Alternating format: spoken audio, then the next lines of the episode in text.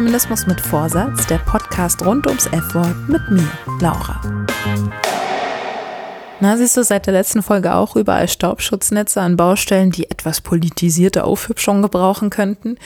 Ich wollte übrigens nochmal berichtigen, die Stickereien werden aus pinken Tüll- und Kabelbindern gefertigt und der Feminist vom Innsbrucker Dom war Probst Florian Huber.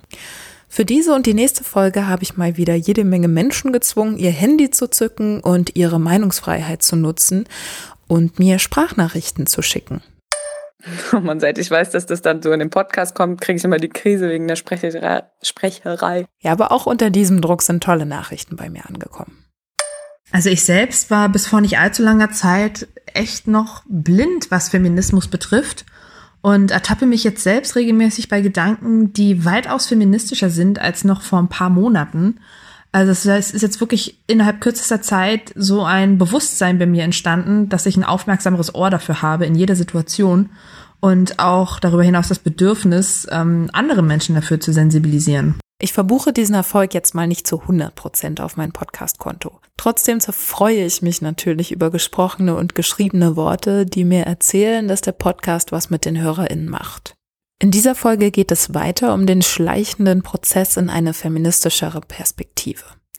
Es geht um coole Girls und sogenannte Mädchen-Mädchen, Menschen, die die Welt erklären und gemeinsame Einzelerfahrungen. Ich habe den Eindruck, auf diesem Weg in eine feministischere Perspektive gibt es so ein paar Phasen. Da waren zunächst Schlüsselmomente, aber danach habe ich trotzdem noch mal ewig gebraucht, bis ich gewisse Zusammenhänge geblickt habe.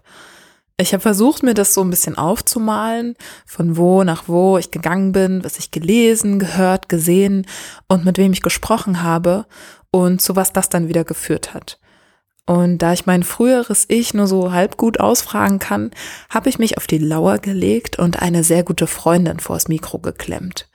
An ihrer Geschichte kann ich total gut nachvollziehen, wie es auch mir schon ging. Vielleicht kennst du das ja auch. Also ich bin eigentlich über meine Arbeit zum Thema Feminismus überhaupt erst gekommen.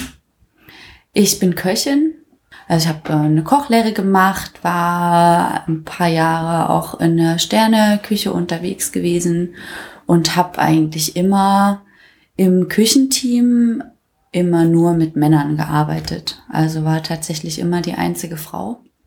Man muss sich das so vorstellen, das ist ein sehr, die Küche ist ein sehr hierarchischer Ort und man verbringt mit zum Teil sieben, acht Leuten den ganzen Tag auf einem sehr kleinen Raum. Man muss da als Team gut zusammenarbeiten. Es ist vielleicht ein bisschen noch wie beim Militär und da müssen eben auch mal Ansagen befolgt werden. Und dann auch so mit der Zeit immer wieder feststellen müssen, dass ich anders behandelt werde, dass es mir schwerer gemacht wird, dass ich nicht die Autorität habe, die männliche Kollegen haben leider immer wieder festgestellt, dann vor allem auch als ich dann mehr in höheren Positionen gearbeitet habe, dass es meinen Kollegen schwer gefallen ist, meine Ansagen ernst zu nehmen, auch tatsächlich sehr persönlich auf Kritik reagiert haben, obwohl eine Kritik am Produkt natürlich kein persönlicher Angriff ist. Das wurde aber leider immer so wahrgenommen. Und ich hatte dann so einige Schlüsselmomente, die mir dann ganz besonders gezeigt haben, dass ich anders wahrgenommen werde. Zum Beispiel habe ich einen Vorgänger gehabt, der auf jeden Fall ein sehr stattlicher Mann gewesen ist, auch sehr respekteinflößend von seiner Art her, zwei Meter groß, tiefe Stimme, sehr äh, charismatisch und aber auch sehr streng. Und ich bin von ihm eingearbeitet worden, war seine Nachfolgerin und mir haben sowohl die Lehrlinge als auch Kollegen von Anfang an eigentlich auf der Nase rumgetanzt und mich überhaupt nicht für voll genommen. Bis sie dann ja leider eben verstehen mussten, dass auch eine Ansage von mir einfach eine Ansage ist und keine Bitte. Das ist nicht mal nur so bei den Ansagen so, sondern prinzipiell wird einem weniger zugetraut. Oder man will eben gar nicht erst mit einer Frau arbeiten. Und wenn ein Mann eine Ansage macht auf Arbeit, dann ist er eloquent oder hat äh, Führungsqualitäten. Wenn eine Frau eine Ansage macht, ohne zu lächeln und Bitte zu sagen, dann ist es ein Biest oder dann ist die zickig oder dann ist die, naja, so. Und äh, ich habe auch dann in einem Restaurant gearbeitet, wo ich mich eigentlich sehr wohl gefühlt habe und das Team auch sehr geschätzt habe.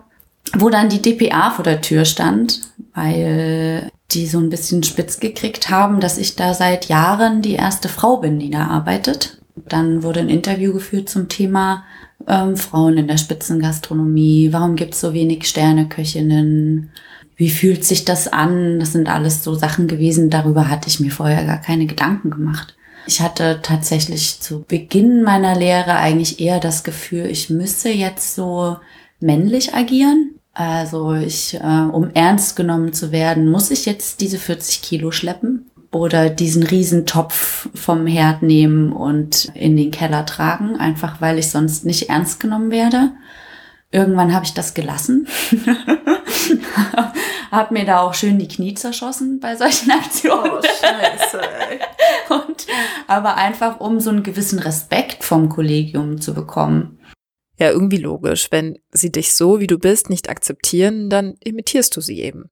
Maxi und Alice vom Podcast Feuer und Brot haben in Folge 30 mal ihre Phasen aufgestellt, die sie in ihr feministischeres Denken manövriert haben.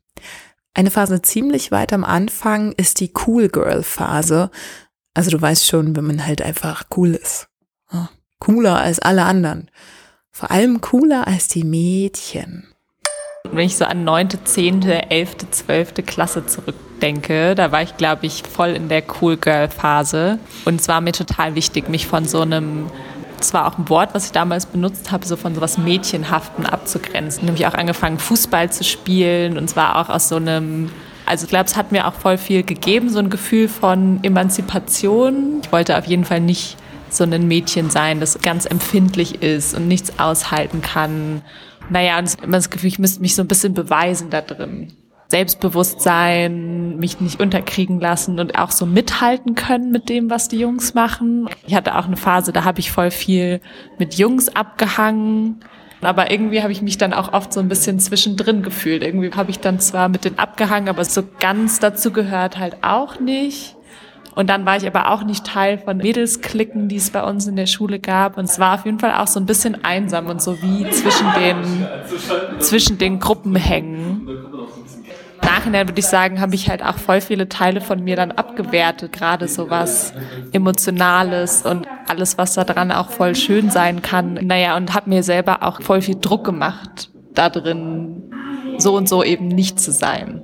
Mich, glaube ich, auch voll viel darüber definiert, was ich nicht sein will. Ich jetzt sagen würde, ist ja auch irgendwie doof. Irgendwann ist mir das so ein bisschen bewusst geworden.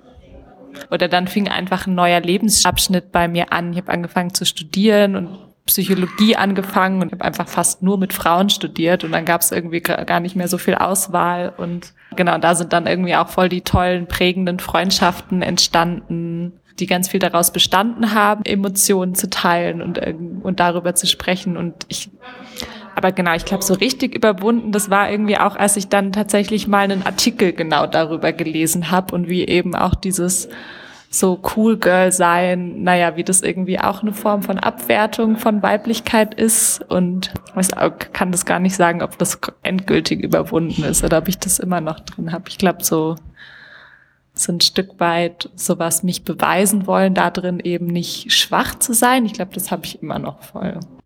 Dieser Artikel, von dem das coole Girl da redet, ist von Angela McRobbie aus dem Buch Top Girls. Das Ding ist recht hochgestochen geschrieben und natürlich spricht sie nicht von Cool Girls, sondern von der phallischen Frau. Frau mit Penis? An einer Stelle beschreibt sie recht anschaulich, was eine Form dieser phallischen Frau sein kann. In der britischen Populärkultur verkörpert es sich in der Figur der sogenannten Ladette. Sie zählt auf, dass eine Ladette exzessiv trinkt, pöbelt, raucht, sich prügelt, unverbindlichen Sex hat, ihre Brüste in der Öffentlichkeit entblößt, verhaftet wird, Pornografie konsumiert, gerne in Stripclubs geht und so weiter. Die aber, und das ist der Clou, weiterhin für Männer begehrenswert bleibt. Sie bewegt sich also auf einem schmalen Grat. Während sie männlich performt, darf sie ihre Weiblichkeit nicht aufgeben, um weiterhin anziehend zu bleiben. Angela McRobbie schreibt, dass dieses Aneignen männlicher Verhaltensweisen nur eine vorgetäuschte Gleichheit der Geschlechter mit sich bringt. So wie ich das verstehe, bedeutet das, dir als Frau mag es ja erlaubt sein, dich in aller Öffentlichkeit wie ein Arschloch zu benehmen. An der Überlegenheit der Männer ändert das jedoch rein gar nichts. McRobbie kritisiert, dass Mädchen- und Frauenzeitschriften Geld damit machen, dass sie sich als Verfechter von Frauenrechten darstellen, indem sie junge Frauen dazu auffordern, ihre sexuelle Freiheit zu nutzen und das selbstbewusste und hedonistische männliche Sexualverhalten nachzuahmen. Ihrer Meinung nach provoziert dieser Gleichheit vortäuschende und gelddruckende weibliche Phallizismus den Feminismus also eher und füttert das Patriarchat. Ach ja, Patriarchat auch schon wieder so ein Wort. Einmal gehört, springt es einem irgendwie überall entgegen. Auf Anhieb richtig schreiben kann ich es bis heute nicht. Soziologisch meint Patriarchat eine Gesellschaftsordnung, bei der der Mann eine bevorzugte Stellung in Staat und Familie innehat und alles Mögliche entlang der männlichen Linie vererbt wird. Wenn Feministinnen patriarchale Zustände kritisieren, meinen sie damit meist Normen und Machtverhältnisse in der Gesellschaft, die männlich geprägt sind. Ja, also die Männer machen die Regeln und die Männer haben die Macht. Wie du merkst, hat das Cool Girl verschiedene Gesichter. Ob es das Mädchen, der Wildfang unter den Jungs in der Schule ist, oder eine dauerdrauf verfluchende Frau im Selbstzerstörungsmodus. Maxi und Alice nennen in ihrem Podcast auch das verfilmte Buch Gone Girl, in dem die Protagonistin völlig am Rad dreht, weil sie in ihrer Ehe nicht mehr das Cool Girl spielen möchte. Mir persönlich ist der Film ein bisschen zu psycho, allerdings scheint er dieses Phänomen in den Mainstream gebracht zu haben. Cool Girl. Men always use that, don't they, as their defining compliment. She's a cool girl. Cool Girls in Beziehungen sind heiß, klug, witzig, mögen Football und Fußball, Poker, dreckige Witze, Videospiele, billiges Bier, Dreier und Analsex. Aber vor allem sind sie heiß und verständnisvoll, niemals wütend. Sie lassen den Mann tun, was er möchte, auch wenn es der größte Scheiß ist. Die Buchautorin Gillian Flynn beschreibt die Cool Girl Attitüde so. It's the putting up with machismo bullshit and smiling and nodding when you know better. Also das Gehörte runterschlucken, egal wie frauenfeindlich es ist, nicken und einfach weiter dazugehören. Ja, also ich muss sagen, dass ich mich zunächst nicht mit dieser Phase identifizieren konnte oder wollte. Ich habe schon immer eher weibliche Freundinnen, tue mich als Hobbypsychologin hervor und sportliche Aktivitäten waren noch nie so meins. Aber so ein Mädchenmädchen, das wollte ich auch nie sein. Punkt 1, kein Rosa. Punkt 2, keine Popmusik. Ich wollte schon auch lässig sein und habe Filme wie Zehn Dinge, die ich an dir hasse, die nun nicht gerade zu solidarischem Beisammensein aufrufen, ziemlich gefeiert. Es war schon wichtig, einfach cooler als die anderen Mädchen zu sein, denn ich habe die Aussage dieser Art von Film geglaubt. Wenn du cool genug bist, dann kriegst du schon deinen Traumprinzen. Deswegen wollte ich gern einfach wie Kate Moss sein. Ne, so ein bisschen Heroin-chick, auch wenn es dann doch nur für gestreifte Armstulpen gereicht hat, die mich von der Bourgeoisie der Vorstadtschule abheben sollten. Maxi und Alice küren im Podcast das beste Kompliment, das Mädchen in dieser Zeit von Jungs bekommen können. Du bist gar nicht mal so nervig wie die anderen Mädchen. Ich weiß nicht, ob ich es mal bekommen habe, aber ich weiß, dass ich es sehr gern hören wollte. Ist die Phase nun rum? Kommt sie wieder? Meine eigenen Bedürfnisse zugunsten der Coolness zurückzustellen, ist vielleicht weniger geworden, aber ich denke, so ganz weg geht das nie. Ich habe auch keine Ahnung, ob der Gegenentwurf jetzt sein soll, dass Frauen ihre tief verwurzelte Weiblichkeit finden, im Uterus, im Zyklus, in Mutter Erde, Pachamama und so weiter, nur um sich eben nicht einfach nur an das Männliche anzupassen. Ich für mich glaube es jetzt nicht, aber ich werde dir Bescheid geben, wenn ich vielleicht einen Mittelweg oder einen ganz anderen Weg gefunden habe. Erstmal lauschen wir weiter, was meine Freundin noch so aus der Küche zu berichten hat.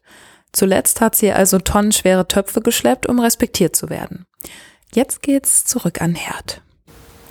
Und dann gab es eben so ein paar Schlüsselmomente, wo ich dachte, das läuft hier eigentlich nicht so richtig fair. Dieses Interview war ein ganz krasser Knackpunkt, weil dann auch ich wirklich mal mit meinen Kollegen, mit denen ich mich gut verstanden habe, auch einfach mal gesprochen habe, ja, warum gab es hier denn eigentlich nie eine Frau? Und dann kamen zum Teil eben Antworten wie, wir wollten einfach nie mit einer Frau arbeiten. Wir wollten im Männerteam bleiben. Frauen in der Küche, die ruinieren die Atmosphäre, die sind nicht für die Küche gemacht. Und das kam dann, das waren Äußerungen von Männern, die ich eigentlich immer sehr geschätzt habe auch, die mich schon verwundert hatten. Dazu kommt eben auch, dass man immer mit Sprüchen zu kämpfen hat. Also jetzt nicht in jedem Team. Ich, das ist jetzt sehr verallgemeinert. Ich hatte auch durchaus Teams, die ich sehr geschätzt habe und auch Chefs, die ich wahnsinnig schätze, die auch nichts falsch gemacht haben. Es ist jetzt so prinzipiell gesagt, es arbeiten wenig Frauen da, es werden aber auch wenig Frauen eingestellt. Es werden vielleicht auch absichtlich wenig Frauen eingestellt. Äh, du kriegst Sprüche zu hören wie, was mit dir los, hast du deine Tage? Oder mit der darfst du jetzt nicht so streng sein, sonst heult die, die ist doch ein Mädchen. Und das äh, kommt dann alles so zusammen. Und weitere Schlüsselmomente waren einfach die, dass, also immer dann, wenn ich mich mit anderen Köchinnen unterhalten habe, dass die mir exakt das Gleiche erzählen konnten und exakt die gleichen Sorgen hatten und auch auf Arbeit sich so eine Art antrainiert haben, wie ich die eben auch von mir kenne. Also sehr resolut, sehr streng, sehr, sehr ambitioniert einfach um die Anerkennung zu bekommen, die vielleicht andere ganz automatisch haben. Ich glaube, Frauen in meinem Beruf müssen viel härter arbeiten, um die gleiche Anerkennung zu kriegen. Und am Anfang habe ich das, ja, habe ich versucht, so männlicher mich zu benehmen. Ja, ich glaube, als ich dann das häufiger gehört hatte, ist mir klar geworden, dass es kein individuelles Problem ist, dass das ein strukturelles Problem ist, dass eben auch andere Frauen mir von sexueller Belästigung erzählt haben oder davon nicht ernst genommen zu werden oder auch in höheren Positionen dann hart kämpfen müssen, um respektiert zu werden. Dass Männer von Frauen im Beruf Kritik auch so wahnsinnig empfindlich aufnehmen. Die Erfahrung habe ich gemacht dass es sofort auf eine persönliche Ebene gehoben wird und da sehr verschnupft reagiert wird. Und so aus Prinzip auch Sachen, die ich sage, nicht umgesetzt werden. Und das sind so Sachen, die ich dann genauso auch von anderen Köchinnen berichtet bekommen habe. Und da habe ich angefangen, mich auch mit dem Thema Feminismus zu beschäftigen und habe dann viele Sachen für mich entdeckt, wo ich sagen konnte, das kenne ich aus meinem Berufsumfeld. Gerade so vielleicht der Begriff Mansplaining ist äh, bekannt, dass eben männliche Kollegen gar nicht auf die Idee kommen, dass ich genauso kompetent sein könnte wie sie, geschweige denn kompetenter. Das, obwohl ich zum Teil Vorgesetzte gewesen bin. Und mir Männer meinen Job erklären wollen, die bei weitem nicht so qualifiziert sind in dem Feld wie ich. Mansplaining. Die Verwendung des Begriffs wird kontrovers diskutiert, heißt es bei Wikipedia. Nun ja, wenn das Ganze als herablassende Erklärung definiert wird, streiten sich die Geister wohl auch eher darüber, was nun herablassend ist und was nicht, anstatt sich mit dem Gemeinten an sich auseinanderzusetzen. Auch meine Wahrnehmung ist, dass es Menschen gibt, die ohne vorher nach dem Wissensstand des Gegenübers zu fragen, anfangen, über sehr schlaue Sachen zu referieren. Und oftmals sind das Männer. Das Schwierige an dem Diskurs ist, dass es selten stichhaltige Beispiele gibt. Es sind zum Teil gefühlte Wahrheiten, die sich aus dem Großen und Ganzen speisen. Rebecca Solnit jedoch, die den Begriff 2008 mit ihrem Essayband Wenn Männer mir die Welt erklären geprägt hat, erzählt darin direkt am Anfang eine wirklich eindrückliche Geschichte. Keine Angst, ich spoilere nur die ersten drei Seiten, die restlichen 165 lohnen sich danach auch noch. Es begab sich zu einer Zeit, da waren die beiden Freundinnen Rebecca und Sally um die 40. In Vergessenheit geratene Gründe brachten die beiden auf eine Party in einer rustikalen Luxushütte.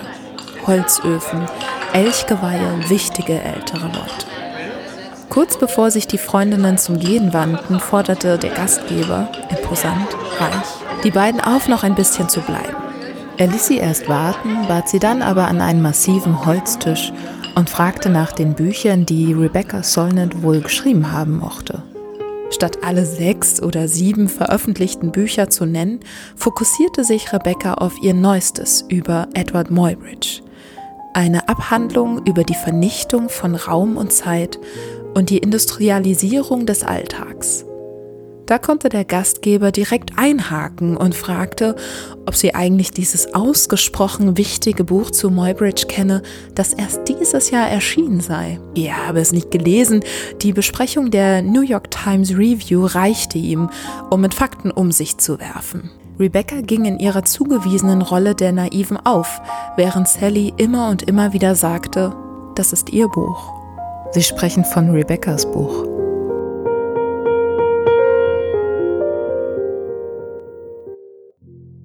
Zurück zur Küchenpsychologie. Aber das ist auch ein bisschen das Schlimme, wenn man dann so sensibilisiert ist für das Thema, dann fallen einem solche Sachen natürlich noch mehr auf und man regt sich noch mehr drüber auf. Und dann in dieses Team reinzukommen, fällt einem dann noch schwerer. Und man reagiert auch härter dann auf. Ich meine, ein Kollege, der mir erklären will, wie ich es richtig machen soll, der meint es natürlich nicht böse. Und der hat da gar keine böse Absicht. Ist einfach nur schon so äh, irgendwie in ihm verankert, dass er mir das nicht zutraut.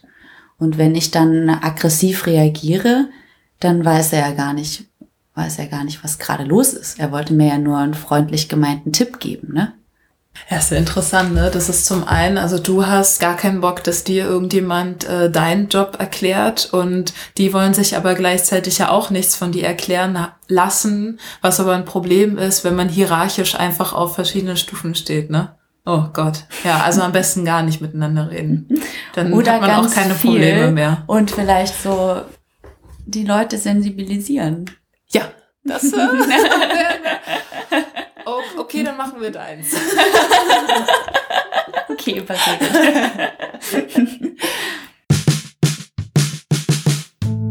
Also reden wir drüber. Lass uns zusammen verstehen, dass etwas Strukturelles, etwas Gesellschaftliches dahinter steckt und diese ungerechten Behandlungen keine individuellen Probleme sind.